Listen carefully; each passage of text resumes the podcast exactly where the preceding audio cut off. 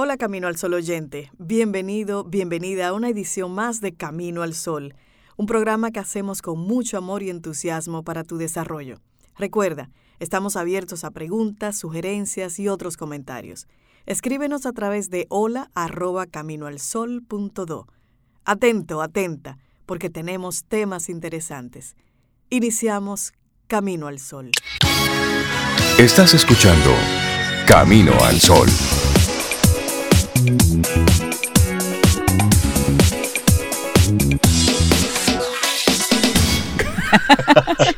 Y bueno, nuestro tema para el día de hoy, descubrir nuestras fortalezas. Hace un tiempo yo le preguntaba a un, a un colaborador nuestro que cuál era su superpoder.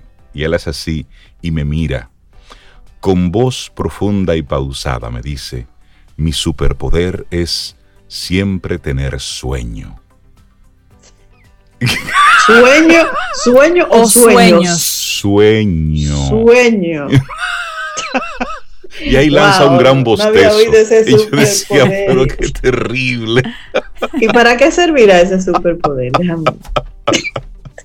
Pero ¿cuál es tu fortaleza? Descubre qué es aquello que sí, que tú confías en ti con eso. Que cuando hay algo tú dices, déjenmelo a mí. Que en esta yo no la fallo, porque esa es mi fortaleza. Descubrir nuestras fortalezas. Eso es un buen ejercicio, porque a veces hablamos de, porque lo que me falta, donde yo tengo debilidad y siempre, nos, nos quedamos en esa esquinita, pero ¿y qué hay de tus fortalezas? ¿En qué tú eres bueno? ¿Qué es aquello que tú disfrutas, te sale bien? Tú sabes que lo haces bien, no te vanaglorias de eso, al contrario, lo utilizas como un aporte al equipo, a la causa. Que es natural en ti. A veces uno no, está claro de cuáles son esas fortalezas. Las debilidades es que aprendimos tan rápido a criticarnos desde chiquitos, que eso sí lo sacamos rápido, pero las fortalezas no. Entonces, quizás personas en tu entorno te pueden ayudar. Mira, Sobe, eh, ¿cuál tú crees que es una fortaleza que yo tengo? Y personas en tu entorno que te conocen te pueden decir, mira, yo reconozco en ti esto, aquello, claro. lo, ah, sí, ah, sí. eso que tú dices, Cintia, es, es, es real. A veces esa fortaleza es algo tan natural que uno ni cuenta se da que es una fortaleza. Porque te sale natural, es espontáneo. Porque sale natural, pero, pero es importante hacer ese inventario.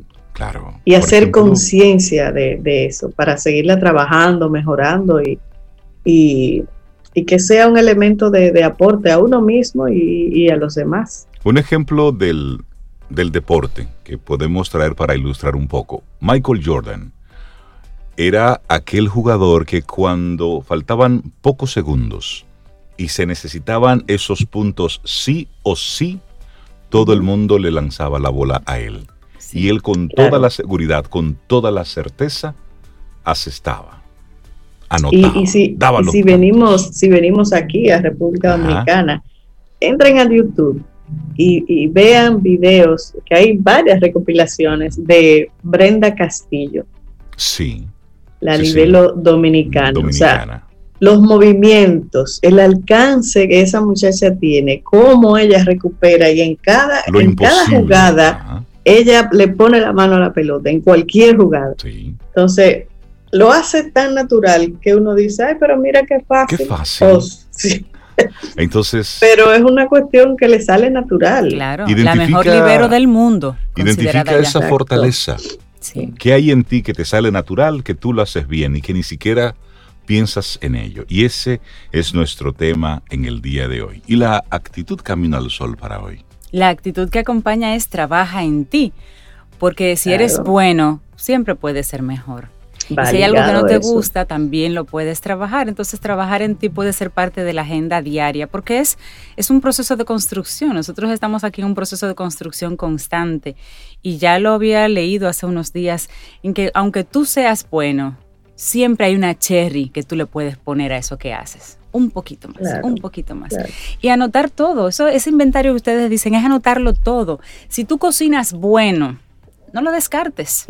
Porque identificarlo puede ser para ti más adelante hasta una oportunidad de negocio. Bueno, para mucha gente en esta época de pandemia, en esa reinvención de que ha tenido que auxiliarse precisamente de esas fortalezas que te salen de manera natural, que tú simplemente la compartías con otro y de repente has descubierto que con eso tú también podías hacer dinero. Así es. Arrancamos nuestro programa Camino al Sol. Es jueves, estamos a 10 de septiembre. Muy buenos días y bienvenidos, bienvenidas. En Camino al Sol, la reflexión del día.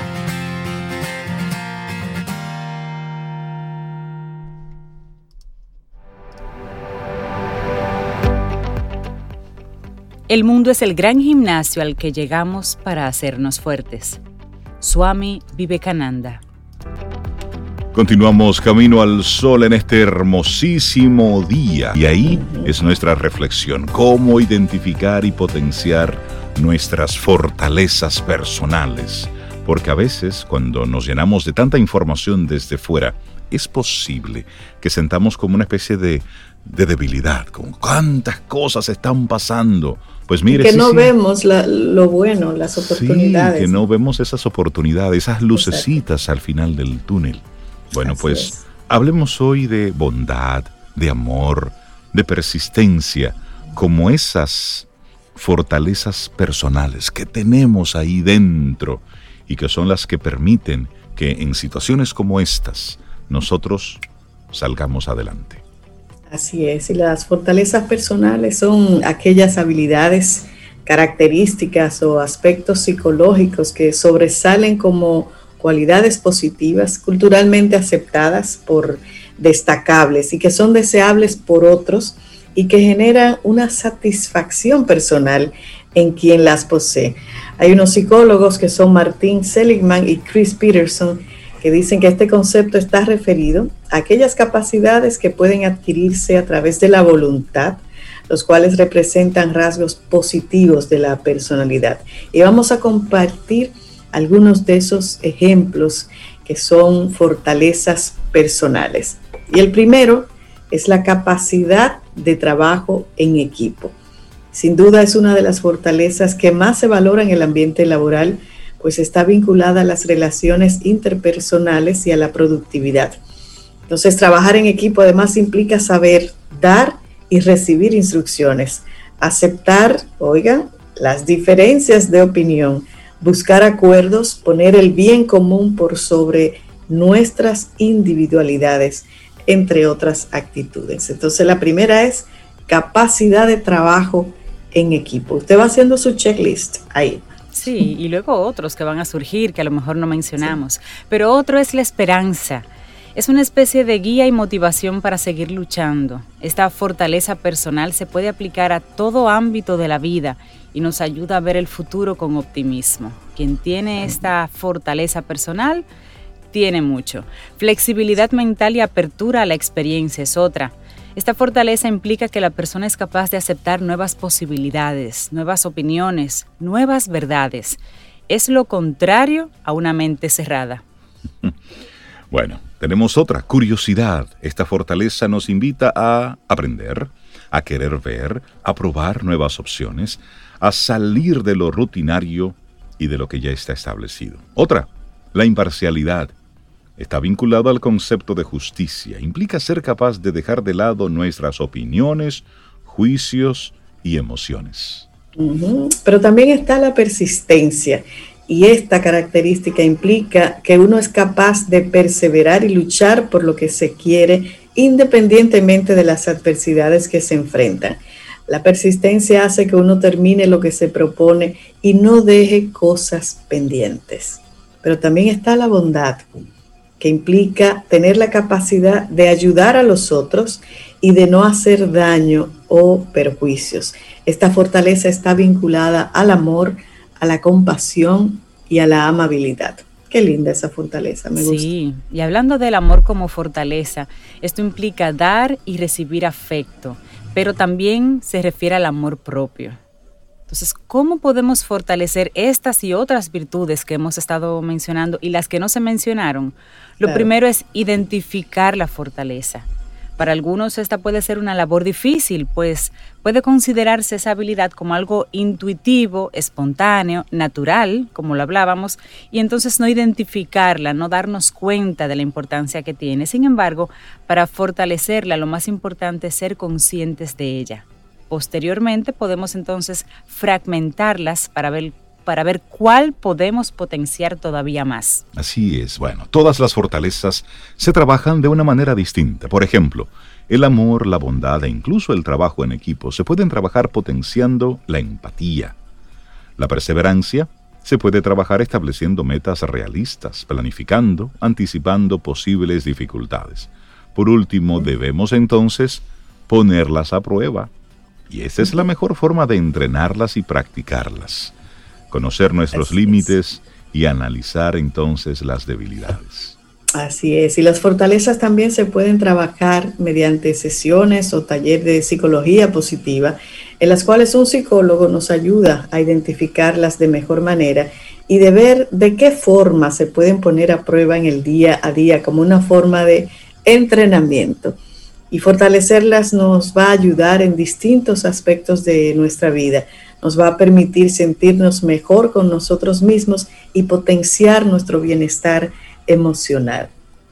Qué bonito, identificar y potenciar nuestras fortalezas personales.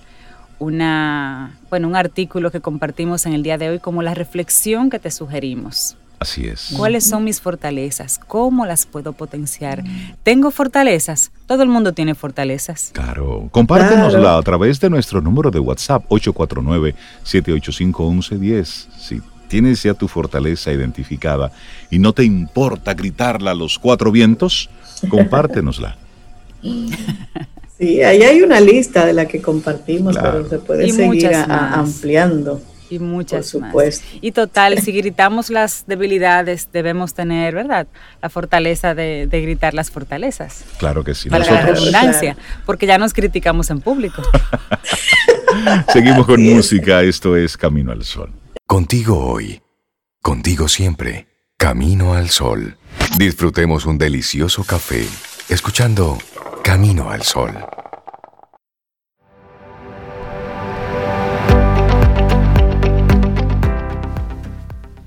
La fuerza no viene de ganar. Tus luchas desarrollan tus puntos fuertes. Cuando optas por las dificultades y decides no rendirte, ahí está la fuerza. Arnold Schwarzenegger, Héctor. Ah, Arnold, muchas letras. Ah, él. Eh, potente. Y potente es Rosario Arostegui que nos acompaña cada jueves para hablar temas vinculados con la educación. Rosario Arostegui, buenos días, bienvenida a Camino al Sol, ¿cómo estás? Muy bien, gracias, muy contenta de estar nuevamente por aquí y sobre todo que hoy vamos a hablar de educación compartiendo con otras experiencias que va a ser bien interesante. Así es, tú vienes hoy muy bien acompañada de la profesora que tiene por nombre Yesenia. Su apellido no me quiero atrever a pronunciarlo para no decirlo mal. Que le dije a ella, ¿verdad, Yesenia? La profe Yesenia, buenos días, bienvenida y nos gustaría que nos diga su apellido, por favor. Buenos días a todos, un placer estar aquí. Feliz jueves para mis personas favoritas en la mañana. Gracias. mi apellido se pronuncia Kreifeld. Es holandés. Sí, es mi apellido de casada, Kreifeld. Kreifeld. Practica esa fortaleza. Bueno, pues la profesora, la profesora Jess, como es conocida, Jess. es docente desde el 2002, trabajó por varios años en educación temprana y en el 2006 comenzó a trabajar en un colegio escuela de educación alternativa. Esto me encanta. Tiene ya unos 18 años trabajando esto. Su colegio trabaja con estudiantes de alto funcionamiento en el espectro autista, estudiantes con déficit de aprendizaje académico y social. Qué interesante esta conversación que vamos a tener con Rosario Arostegui y la profesora Jess. Rosario, el espacio es todo tuyo para que conduzcas esta conversación. Gracias. Bueno, la verdad es que a mí me entusiasmó mucho encontrarnos eh, aquí, gracias a Camino al Sol con Jess porque en una pasada intervención que hablábamos de nuestra experiencia aquí con diferentes eh, metodologías y a propósito de la educación y la virtualidad y todos estos cambios y cómo cada quien está asumiendo, digo cada quien, cada colegio, cada sistema, cada país incluso, en la forma de abordar la situación, de manera que sigamos entregando educación, pero de diferentes formas. Y entonces, eh, pues ya se nos... Eh, nos compartió un poco su experiencia y me parece que lo más interesante es conocer cómo están manejando ustedes. Primero, desde dónde estás, qué, clases estás impartiendo y con qué metodología en este ah, momento. Eh, yo vivo en la Florida, en el sur de la Florida, en Fort Lauderdale, pero actualmente estoy en Holanda. O sea, actualmente estoy en Europa, pero estoy impartiendo clases virtuales. Este, eh, en el centro educativo, la escuela donde yo trabajo, es un colegio privado con una población estudiantil de aproximadamente 180 eh, estudiantes, o sea que no es una escuela muy grande, pero durante los, a partir del marzo, eh, cuando empezó toda la problemática de la pandemia, inmediatamente nosotros fuimos llamados durante el break eh, de Semana Santa, el, y se nos informó que nos íbamos a ir online completamente. Recibimos un entrenamiento rápido, vamos a decir, de una semana y media. Y cuando los estudiantes regresaron, no regresaron a las aulas presencialmente, sino totalmente en línea.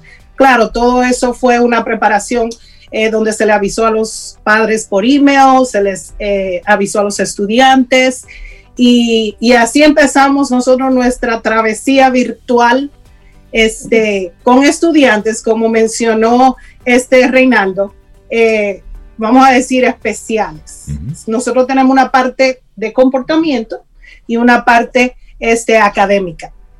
Y así empezamos nosotros a dar clase este, virtual. Eh, nosotros en la educación damos todo, eh, todas nuestras clases normales, materias básicas, pero aparte de eso, también impartimos este, materias de pensamiento crítico, de comportamiento social y también monitoreamos este, los comportamientos, vamos a decir, eh, que los estudiantes necesitan trabajar juntamente con, la, con el aprendizaje académico. ¿Y cómo fue la reacción de los estudiantes eh, cuando entran a la virtualidad y que y, la virtualidad es irse online, pero ¿en qué consistió para ustedes irse online y cómo fue la respuesta de los estudiantes? Eh, para nosotros fue inmediatamente informar a, a toda lo que es la familia de la escuela, ya sea maestros, padres, estudiantes, que debido a la pandemia, y vamos a estar totalmente impartiendo clases virtualmente. Este, debido al revuelo que hubo con la pandemia, obviamente el lockdown, ustedes le dicen cuarentena, no había manera de ir, de ir al, al colegio. So, ellos aceptaron, aceptaron la virtualidad como parte de lo que es el proceso del lockdown. Este, nosotros sabíamos, tenemos una clase de computadoras normalmente, donde a los niños se les enseña programas de computadora. Sé que yo, cada uno en la escuela tiene una computadora asignada, no que trabajan en computadora todo el tiempo, pero sí ya teníamos un sistema establecido donde los niños este, asignábamos tareas en línea y ellos respondían en línea. O sea que había una estructura virtual, eh, vamos a decir básica donde ya habíamos, ya la mayoría de los estudiantes saben cómo responder por email, saben cómo generar tareas y enviar tareas y generar trabajos virtualmente. Entonces, basado en ese sistema inicialmente, empezamos a impartir este, clases.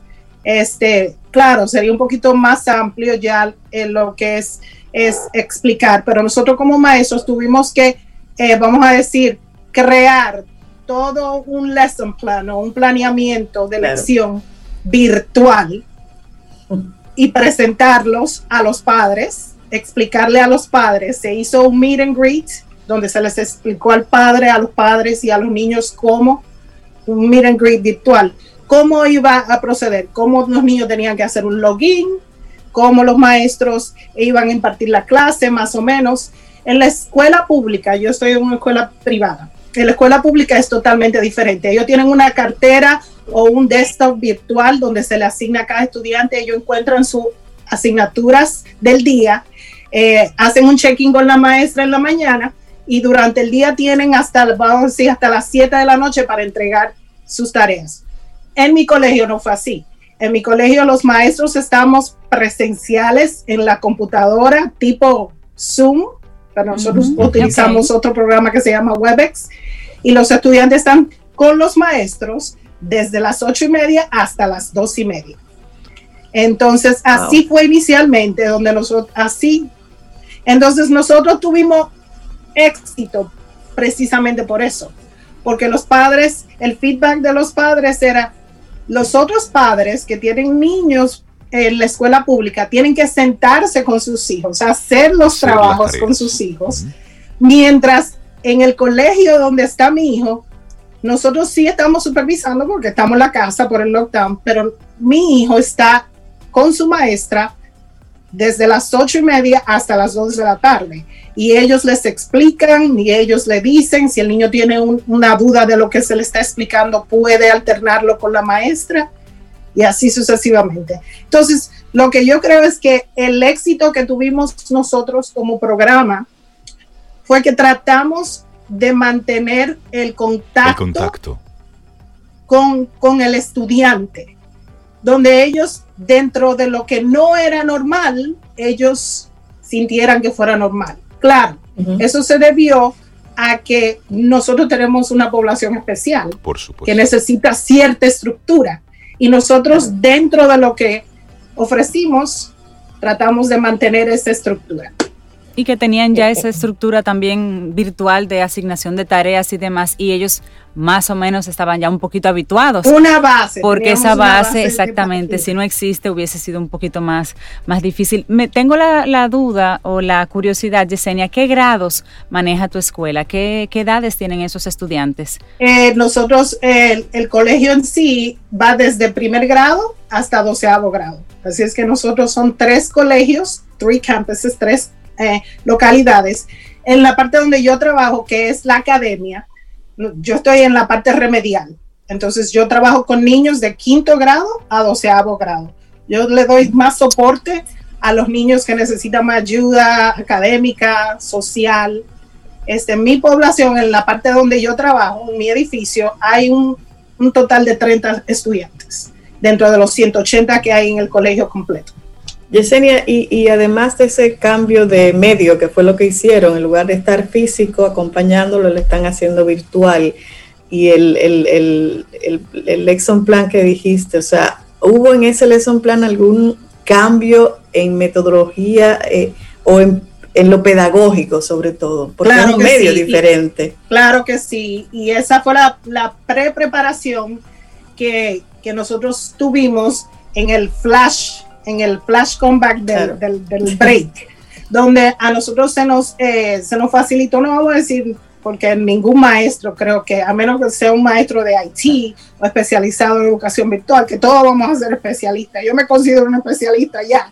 Este, pero sí, cómo adaptar tus lecciones, tus conceptos virtualmente, porque obviamente si, si el niño va a recibir esto tú tienes que tener este, estrategias de, nosotros decimos engagement, de mantener la participación interactiva con el estudiante, cómo presentar el material eh, de una manera virtual, con PowerPoints, con Google Docs, y hacer ese programa, ese interactivo con el niño.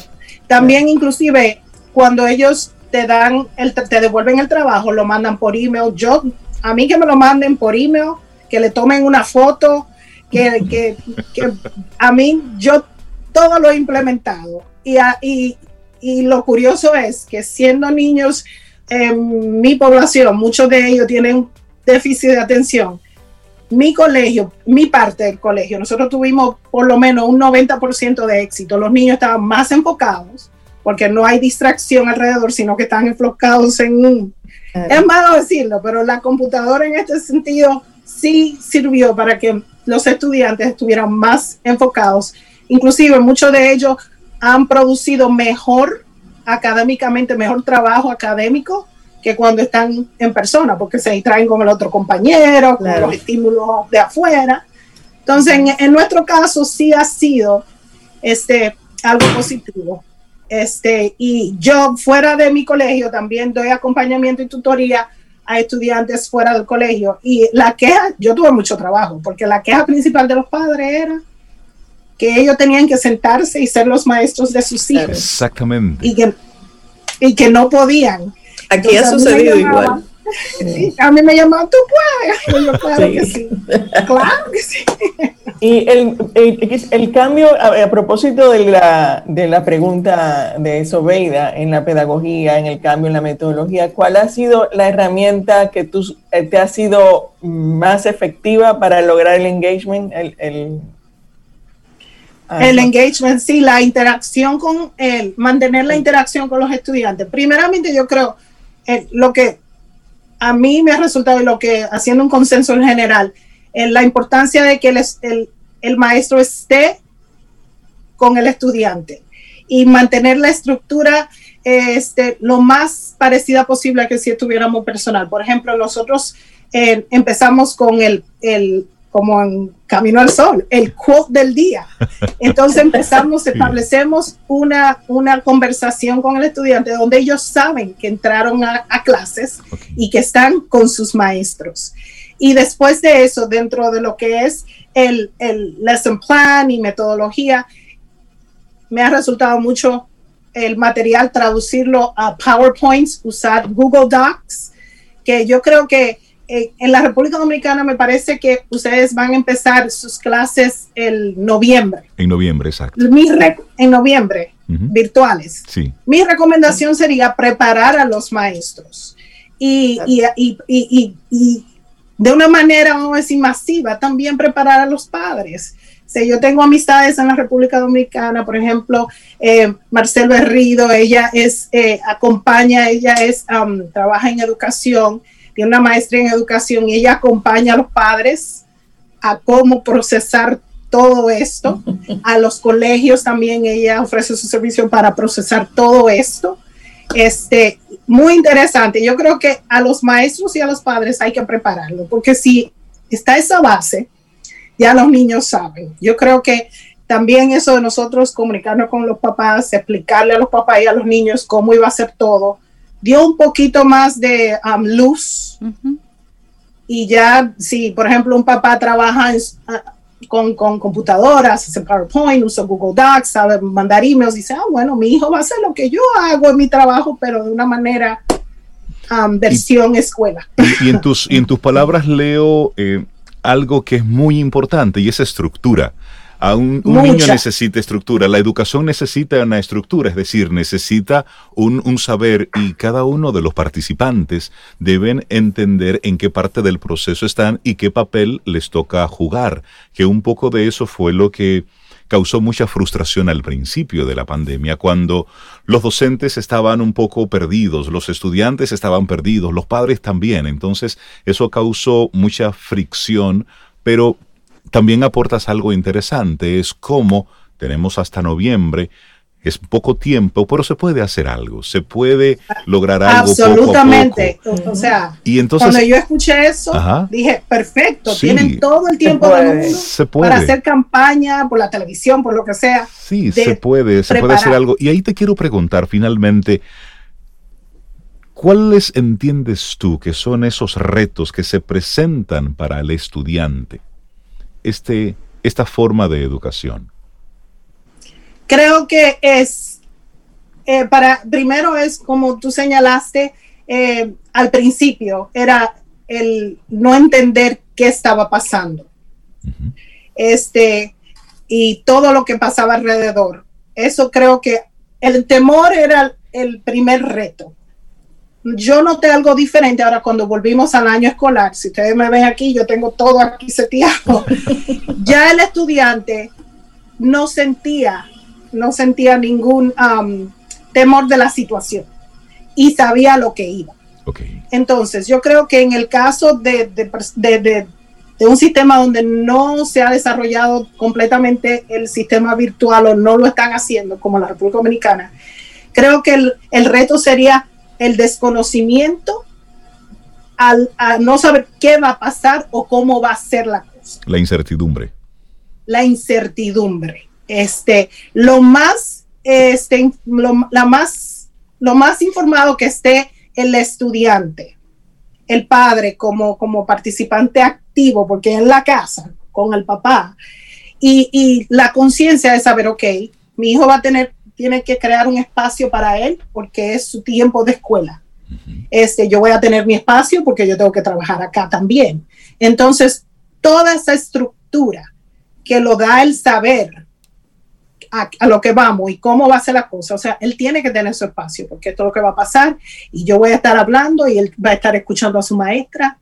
Entonces, creo que ese es lo primero. El, hay, que, hay que hacer una concientización y una educación de por lo menos un lineamiento de cómo se va a hacer la cosa, este, cómo se va a desarrollar el programa. Yo vi que el presidente se reunió con personas del medio. Yo creo que el presidente debiera de reunirse con el, el ministro de Educación y realmente, o sea, mi humilde opinión, y, y, y hacer un lineamiento de eso y empezar una campaña masiva de hacer más o menos una guía de cómo va a ser la cosa. Los niños, y puede ser, no tiene que ser complicado. Los niños van a estar en una plataforma, se van a hacer registrar, los maestros van a pedir esto, le van a dar asignatura, tienen que completarla a las 4 de la tarde, ¡pum! Algo así. Pero por lo menos que ellos sepan cómo se va a desarrollar todo, es, todo este tema, todo este modelo de la educación virtual. Nosotros estamos haciendo virtual y presencial. Hasta ahora llevamos tres semanas y sí tenemos nuestros retos. Yo estoy en Holanda, señor, y estoy dando clase en Florida. Sí, sí, y estás hablando en un programa en República Dominicana. Rosario, tienes, una, tienes una pregunta. Es un beneficio de la globalización.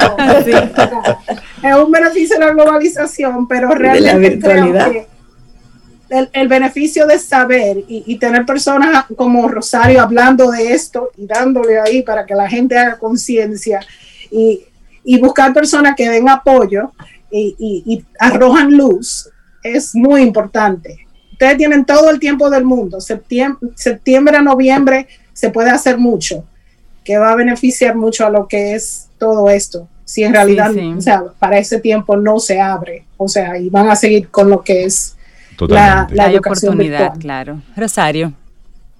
No, escuchaba tu experiencia, Jessy, me iba preguntando diferentes cosas porque y por eso hacía más énfasis en la metodología. Definitivamente, no sé cómo te va a ti, pero al profesor, eh, desde mi experiencia, nos demanda también más planificación y más estructura.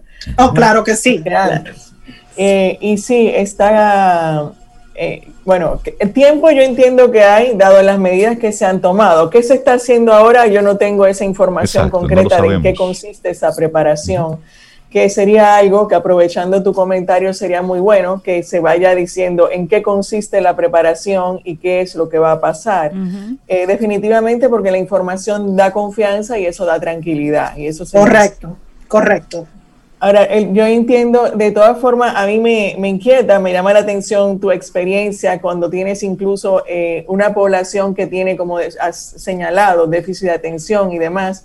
Entiendo lo que dices, que quizás viendo solo una pantalla lo logras más, pero en, mi experiencia, que tengo una variedad de, eh, de estudiantes, realmente el mantener la atención es un reto porque no están los, los compañeros pero está el perro que pasa, el gato, la música y una pantalla que yo no sé cuántos estudiantes tú manejas al mismo tiempo, pero donde a veces tú no puedes tenerlos todos al mismo tiempo y además estar proyectando y estar llevando el control de lo que sigue. Entonces, el profesor no tiene en su eh, ángulo visual, digamos, todo al mismo tiempo. Entonces, bueno, ¿qué recomendación tú das en ese sentido para mantener, porque definitivamente lo hemos hablado, la parte... En, ese sentido, Rosario, yo creo que ayuda mucho, eh, como mencioné anteriormente, la concientización de todos los que están alrededor. Eh, por ejemplo, este, con mis estudiantes, eh, todo el que está alrededor, sus padres, los que están en la casa, están conscientes de que es un tiempo académico y realmente nosotros tenemos una estructura establecida en lo que es em, en el colegio, algunas reglas, o sea, tiene que, si tú no estás a esta hora, es un cero, si no estás a esta hora, si no entregas a esta estructura, hora, eh, claro. llamamos a tu papá, a tu mamá, pero también los padres están muy conscientes de que a esa hora ese su, es, el niño o el estudiante tiene, está dedicado a eso. En cuanto a lo que tú me dices de cómo este, mantener al estudiante eh, engaged, interactivo, porque no está, yo creo que eh, cuando nos vamos a lo que es el planeamiento, nosotros usamos refuerzos, o sea, todo refuerzos y consecuencias. Y siempre establecer eso bien, eh, eh, tenerlo bien claro al estudiante. Y yo, nosotros siempre lo hacemos. Nosotros vamos a, estamos aquí en línea de esta hora a esta hora. Este es tu tiempo escolar. Este, estas son tus responsabilidades y esto es lo que nosotros esperamos de ti.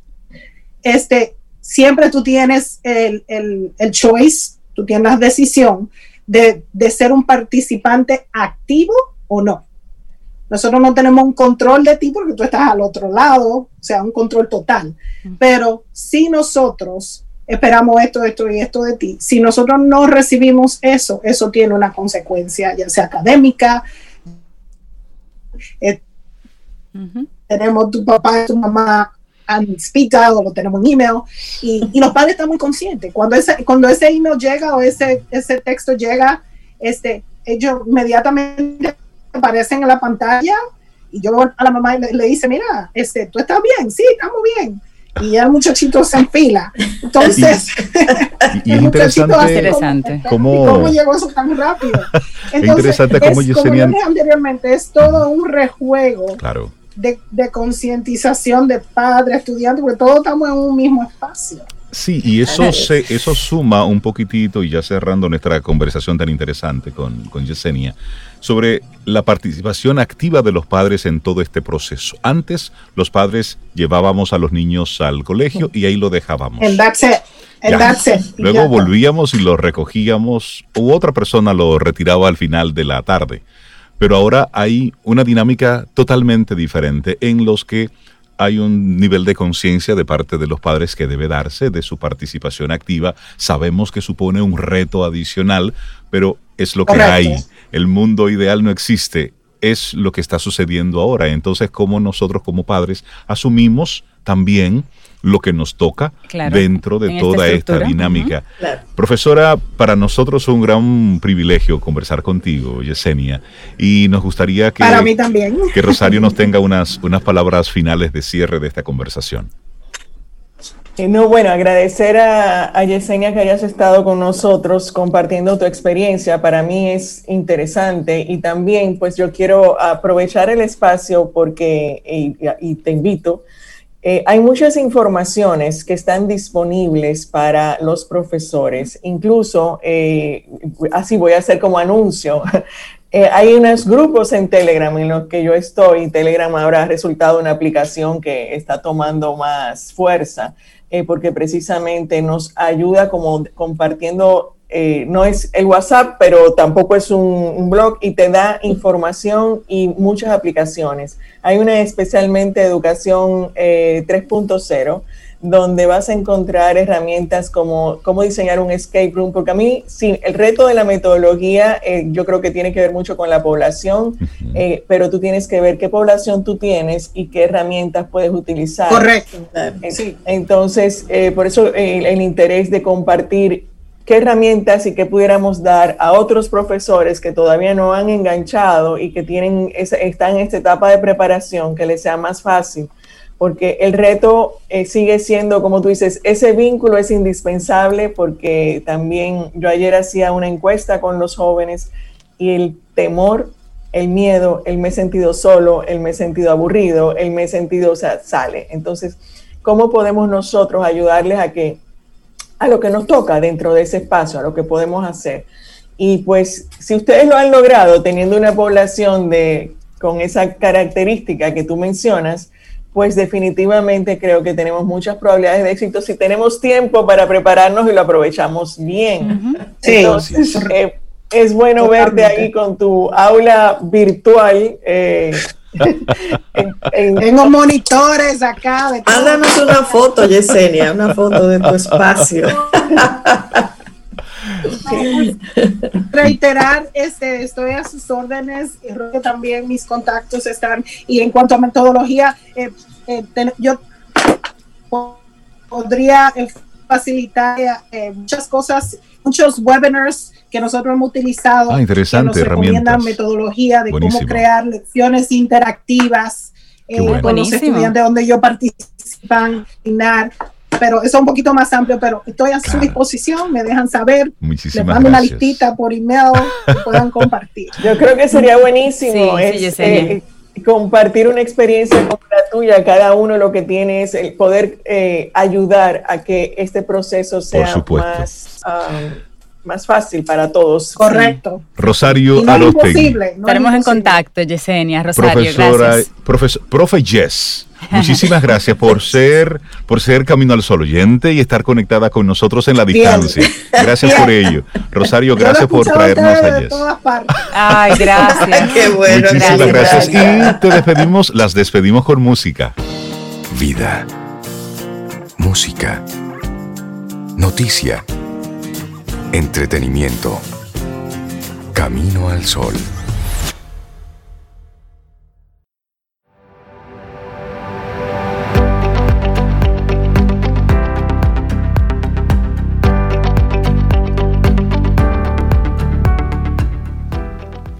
La fuerza no viene de la capacidad física, viene de una voluntad indomable. Mahatma Gandhi. Continuamos camino al sol. Es jueves, estamos a 10 de septiembre. muchísimas gracias por conectar con nosotros a través de caminoalsol.do, también estación 97.7. Y sí, Gracias a todos los que nos escuchan en el mundo mundial. Sí. No importa si estás desayunando, almorzando o cenando. Lo importante es que estés conectado con nosotros aquí en Camino al Sol. Y hay un segmento que se ha ido convirtiendo en una especie de toque de queda. Bueno, sí. Porque antes de que él diga algo, yo espero. Y luego entonces veo. Richard Douglas, con su opinión personal, nos acompaña hoy. Buen día, Richard. Buen día, Richard. Hola, chicos. Buenos días. ¿Cómo están ustedes? Muy bien, ¿y tú cómo estás? Muy bien, Richard. Bien, muchos, muchos cariños para ustedes, para todos nuestros amigos Camino al Sol oyentes. Bueno, y queremos antes, y, y antes de que inicies con tu segmento de manera formal, queremos felicitarte por el reconocimiento del que fuiste objeto el pasado fin de semana.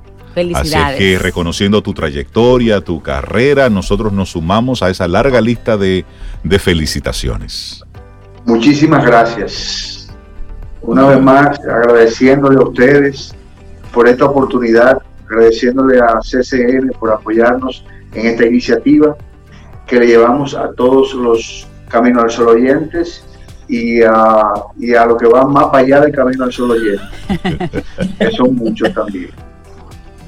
Yo hoy quiero hacer una recomendación de una de la más reciente serie producida en Netflix se llama Away, su título original, Lejos, es el nombre de, esa serie. Eh, algunos, en algunos países se llama Lejos de ti, pero el, nombre original es Lejos, sencillamente Lejos, como lo dice la palabra en inglés. La gente de Netflix decide destacar a Andrew Hinderaker, que es el, el creador de la serie. Andrew Hinderaker es un joven de unos 38 años, que se ha dedicado a trabajar el tema del espacio, de, los viajes espaciales, de la vida de los astronautas, de la vida en el espacio. Mm. Y entonces este individuo, que ya tiene una filmografía bastante interesante en ese orden, eh, es el que se destaca por parte de Netflix como creador de la, de la serie. Yo particularmente quiero destacar el trabajo de dirección de otro muchacho joven de 38 años, que es un director italiano que se llama Iván Silvestrini. Iván Silvestrini es un muchacho que también tiene una gran filmografía un director italiano muy joven, pero que hace un trabajo de dirección que vale la pena. Cuando un director se enfoca en el trabajo de dramatización de sus actores, para mí es un director que merece eh, los lauros más grandes, porque se nota que hay una integración del actor con el director, una integración bastante rígida en términos actorales. Y sobre todo cuando tú tratas con, con artistas que tú conoces de otras, de, otras caracterizaciones, caracterizaciones muy sobrias, muy serias, pero aquí tienen que desdoblarse y hacer una, un, un, esfuerzo para lograr un histrionismo muchísimo más alto. En este caso, Hilary Swain, que no necesita presentación, la famosa chica del millón de dólares de, de Clint, Eastwood.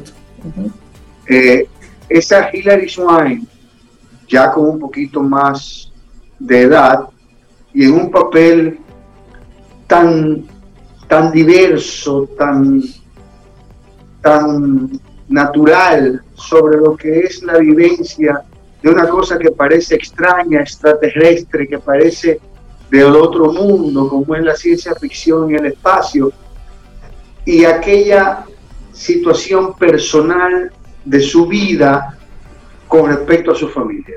El tema de la película es este, y se llama Lejos porque Marte está bastante lejos.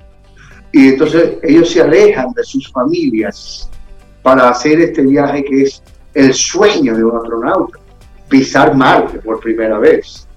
Entonces es una, es una, se forma un, conglomerado de astronautas de diversos países. Hacen un acuerdo mundial hay un astronauta china, un astronauta ruso, un astronauta africano y esta astronauta norteamericana, dos norteamericanos. Hay otro que es como árabe, pero también de Norteamérica. Entonces, eh, ellos logran esa, esa, esa dualidad entre todas estas nacionalidades y la nacionalidad norteamericana, porque al final quien dirige el equipo es Norteamérica. Pero es esa, esa dualidad de, de, nacionalidades de entre los chinos y los americanos, los rusos y los americanos, los árabes y los americanos, los africanos y los americanos, se da de manera perfecta. Los temas, tú empiezas a disfrutarlo por la manera en que se manejan a nivel de dirección y a nivel de actuación. Hilary Swain hace, una, hace la capitana del equipo, que está casada con un individuo que también trabaja en la NASA, que es ingeniero, pero que no puede hacer el viaje por un tema de salud. Pero tiene ese compromiso familiar con su marido y su hija. Y ese compromiso familiar la ata a la tierra. Pero ella está camino a Marte, casi el diablo. Son tres años que va a estar para allá. Wow. Yendo y viniendo. Entonces, la China también tiene su problemática familiar en China con su hijo y su hija. La, la, tú sabes que ahora en Estados Unidos es por obligación, por segregación, que tú no puedes dejar de mencionar ciertos temas sociales. Exacto. Y tiene que establecerse la conexión con la homosexualidad, con el lesbianismo, con, la, con el racismo. Para que no tilden esas producciones de discriminatorias, ¿verdad, Richard? por, por, indiscriminación es obligatorio en Estados Unidos. Ya. Entonces, Estados Unidos te obliga a incluir estos temas en todas las producciones. Entonces, estos temas están tan, tan bien colocados, tan bien manejados, que tú no lo percibes como una obligación, sino que tú sientes que, que es tan natural, es tan... Es tan Parte de la historia que tú sientes que es una cosa natural, que tú tienes que aceptarlo, que sencillamente es la, la nueva realidad de la vida y tú tienes que aceptarla. Todos los temas están muy bien manejados. Las actuaciones brillantes, ya repito, de Hilary Swank, eh, la, la, la, hija de Hilary Swank es Talita Bateman. No sé si ustedes eh, recuerdan la película eh, la gran tormenta, una muchachita que salía huyendo cuando, cuando venía esa gran tormenta, que, esa gran inundación que inundó todo Estados Unidos. Está Joseph Charles, que es el marido de Hilary Swank en la película, que es un, un actor muy avesado que ha trabajado en muchas series norteamericanas. El que hace del árabe, que también norteamericano, es Ray Patanki, que es un ah, actor eh, israelí. Está Mark Ivanir, es un actor norteamericano, pero que es un actor de descendencia rusa y se habla en ruso en la película. La china es Vivian Wu. No sé si ustedes se acuerdan de esta actriz que la conocimos en El último emperador, muy conocida, China. el, el, que hace del africano es Ato Asadok. Está la amiga de Hilary Swank, que es otra astronauta que tampoco pudiera viajar, se llama Monique Gabriela Kuren. Kurnen. Y un muchacho que hace de enamoradizo de esta muchachita, que se llama Adam Irigoyen, también norteamericano, pero de descendencia española. Estos actores conforman un equipo eh, profesional de actuación que sencillamente te dejan espantado de la calidad con que ellos se desdoblan. Son tan creíbles, son tan confiables, que valió la pena su selección. La película es un poco lacrimógena porque se llora mucho en la película. Los propios personajes lloran mucho. El director manejó mucho la imagen del llanto, las lágrimas y, y logra conectar con el público con ese sentimiento que él quiere proyectar. Entonces, e, es importante que entendamos cuando vamos a ver esta película la valorización de una buena actuación en un desarrollo de una película. Netflix, una vez más, eh, lejos, no te la pierdas, disfrútala y ojalá mi recomendación te guste. Bueno, pues. a nosotros siempre nos gusta. Ya te contaremos. Richard Douglas con. Es una serie de 10 capítulos. Eh, parece que no va a haber una, segunda, segunda temporada. Si la hay, es como jalándola por los pelos, porque seguro va a tener mucho éxito. Pero ella abre y cierra en su, en su tema original. O sea que no se preocupen con que van a hacer 10 temporadas, 75 temporadas, porque a veces a veces no te permite. Son muy pocas las que soportan tantas temporadas. Así es. Richard Douglas, muchísimas gracias por, por esta tu opinión personal, que nosotros la hacemos nuestra. Un abrazo y que tenga buen día. Gracias a ustedes, gracias a los Caminos al Oyente y una vez más, gracias a CCN por este apoyo. Ten un buen día, un buen despertar. Hola. Esto es Camino al Sol. Camino al Sol.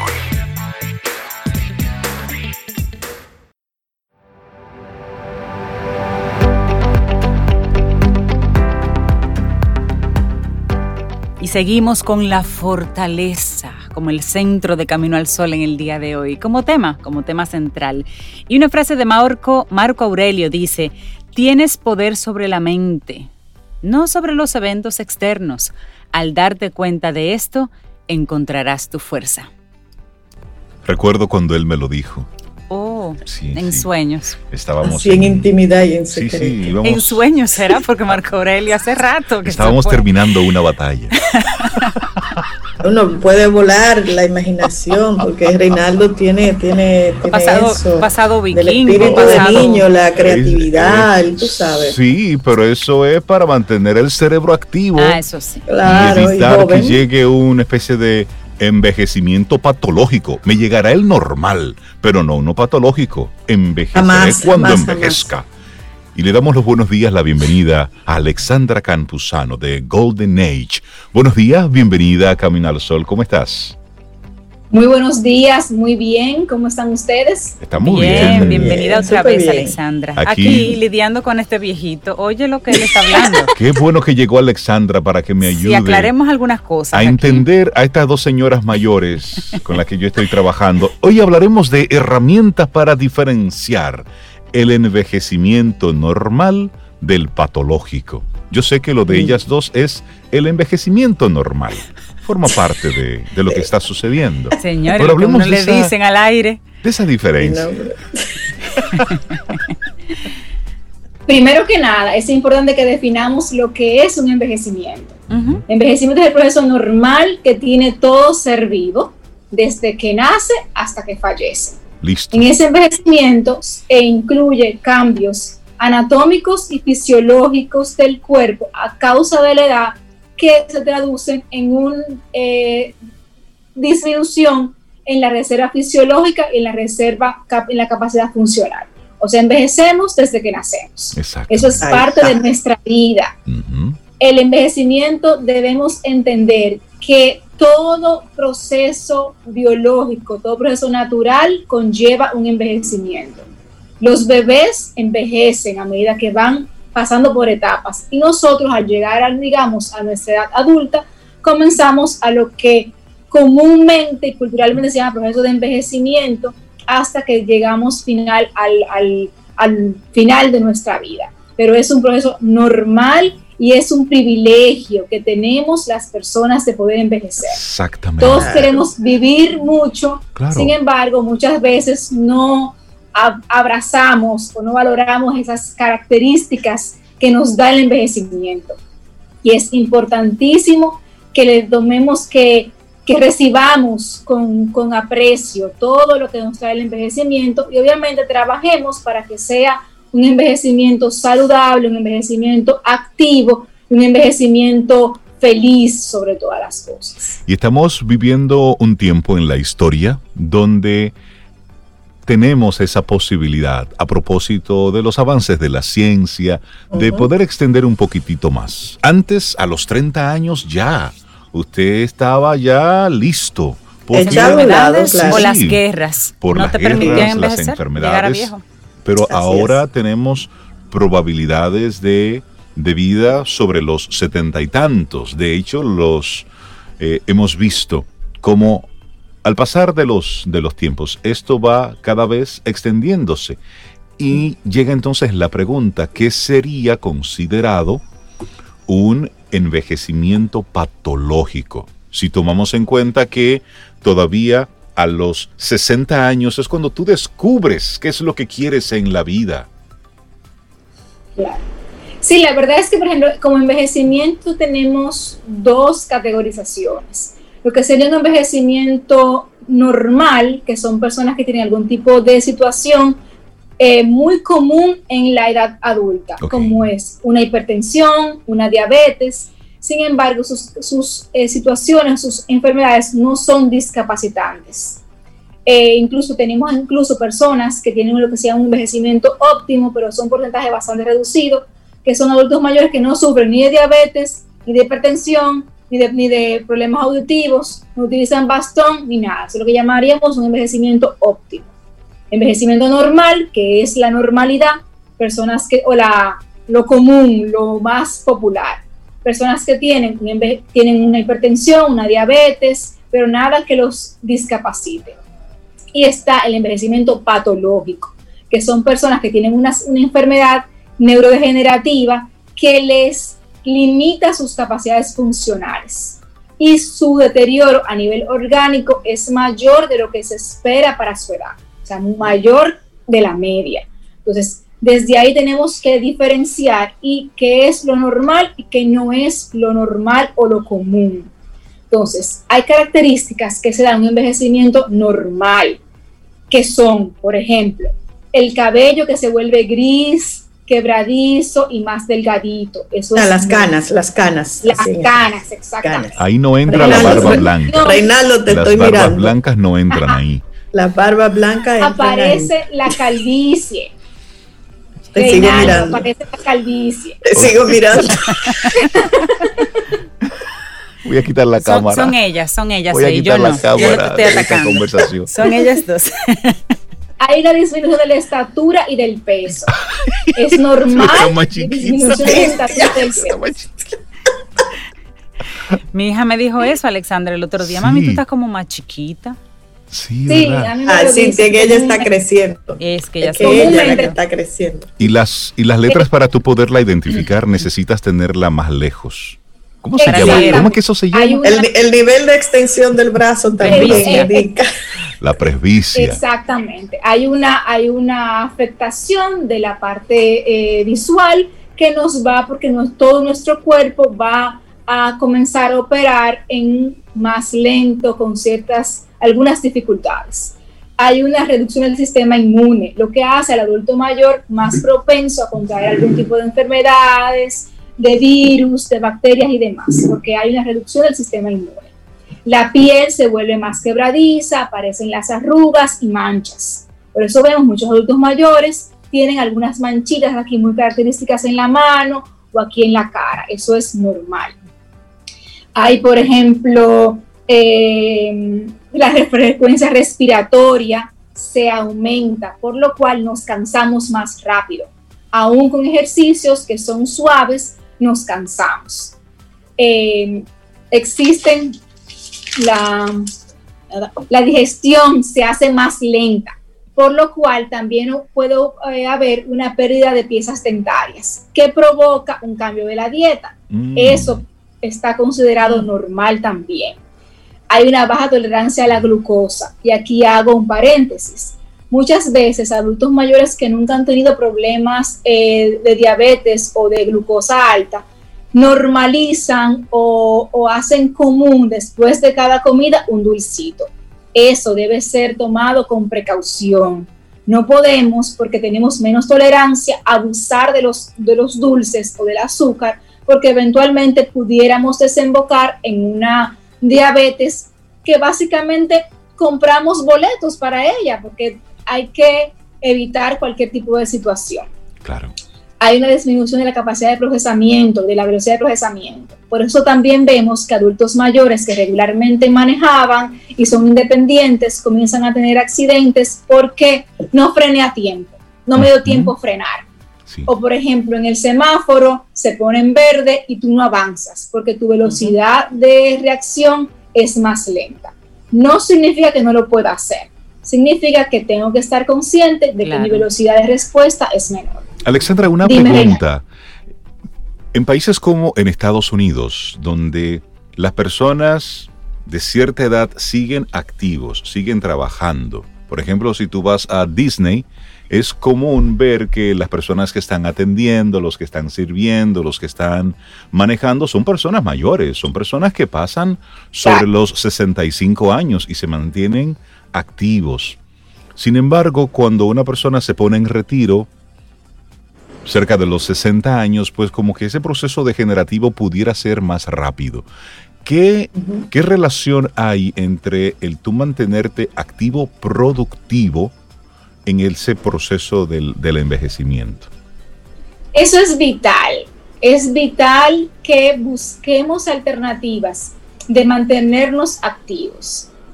O sea, el, la, actividad, el roce social, un nivel de responsabilidad son importantísimos para mantener nuestra funcionalidad. Por eso muchas veces, o sea, si ya no puedes estar en el trabajo que tenías anteriormente, porque la empresa decidió tener tu contrato de trabajo y que entraras a una jubilación, es importante que ya desde con anterioridad hayamos diseñado una actividad que vamos a hacer por ejemplo, si yo tengo 40, 50 años y yo sé posiblemente que en 20 años o en 15 años yo voy a estar de pensión, yo debo desde ya ir pensando qué actividades yo voy a hacer después, cómo voy a utilizar mi tiempo. Por ejemplo, puedo ser que yo planee que después de la pensión o después de la jubilación yo voy a, a tener una, un pequeño tallercito para enseñar clases de costura a las señoras de mi comunidad. Que yo voy a ser un miembro activo de la iglesia, que yo voy a utilizar mi tiempo, mis conocimientos durante tanto tiempo que son importantes porque no están desfasados para compartir mi conocimiento con otros. Voy a utilizar hacer cursos de cocina o voy a utilizar mi tiempo para, para viajar dos veces al año. O sea, tenemos que planear cómo va a ser ese proceso posterior. Y obviamente aquí hago también un llamado a las, a, los, a las empresas donde hay plazas de trabajo que pueden ser, digamos, ocupadas. Eh, ocupadas por adultos mayores, obviamente con una evaluación de su nivel de funcionalidad y con todo lo que requiere una, que una persona de cualquier edad entre a un puesto de trabajo.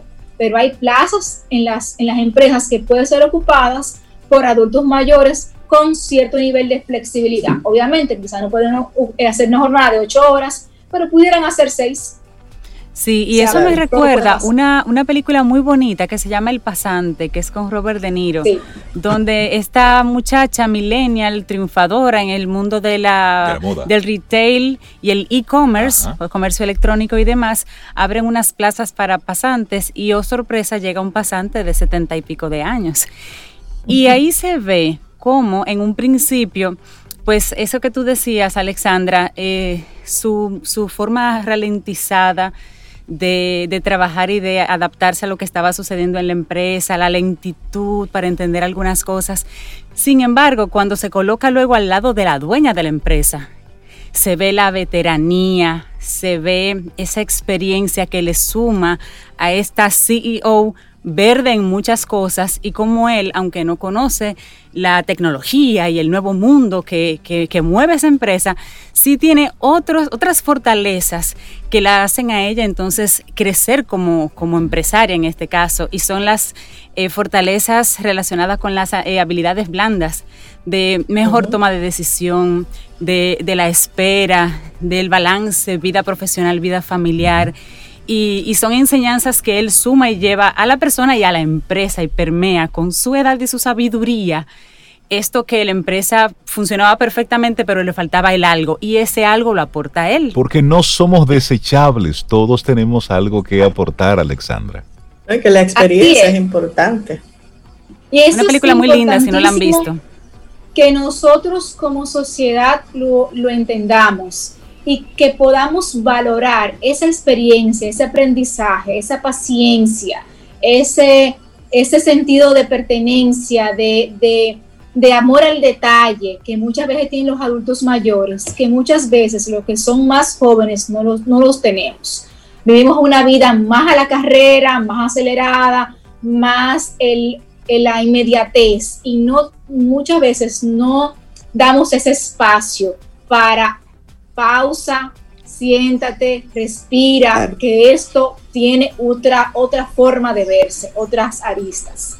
también recuerdo, también recuerdo, Alexandra, una, una iniciativa que se estaba eh, eh, bueno, no está funcionando, me parece todavía, pero se estaba así promulgando o tratando de promover por lo menos em, la idea de que adultos mayores que estaban ya en casas de retiro, pero que habían sido profesionales altos, CEOs, altos directivos en su vida profesional activa, pudieran ofrecer servicios de asesoría a entonces emprendedores y empresarios jóvenes. Claro, obviamente, como tú dices, un previo análisis de sus facultades, pero imagínate tú, un vicepresidente financiero en una casa de retiro ya, todo lo que ese cerebro todavía tiene que aportarle a un empresario joven que tiene dificultades financieras específicamente. Mm. Y esa, eh, no sé si, está funcionando, era una iniciativa que era en Europa, que estaba caminando, pero a mí me pareció una maravilla que todos esos cerebros pudieran sumarse a, a las nuevas generaciones.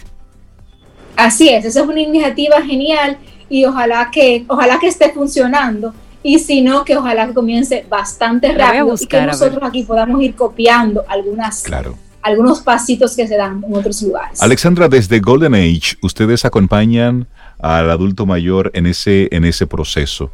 Las personas interesadas en ponerse en contacto con ustedes, en entender más sobre el trabajo que se realiza desde Golden Age, ¿cómo puede ponerse en contacto? Eh, nos puede llamar al teléfono del centro, que es el 809-566-0605. Nos puede buscar en nuestras redes de Instagram, que es Golden Age RD. Y nos puede o me puede llamar directamente aquí a Alexandra Campuzano, que yo siempre estoy aquí. Estamos ubicados en la calle Sora de Esnolasco, número 7 en San Excelente. Excelente. Alexandra Campuzano, de Golden Age. Muchísimas gracias por compartirnos este tema el Muchísimas gracias a ustedes y pasen muy feliz día. Gracias. Gracias. gracias. Alexandra. Muchas gracias.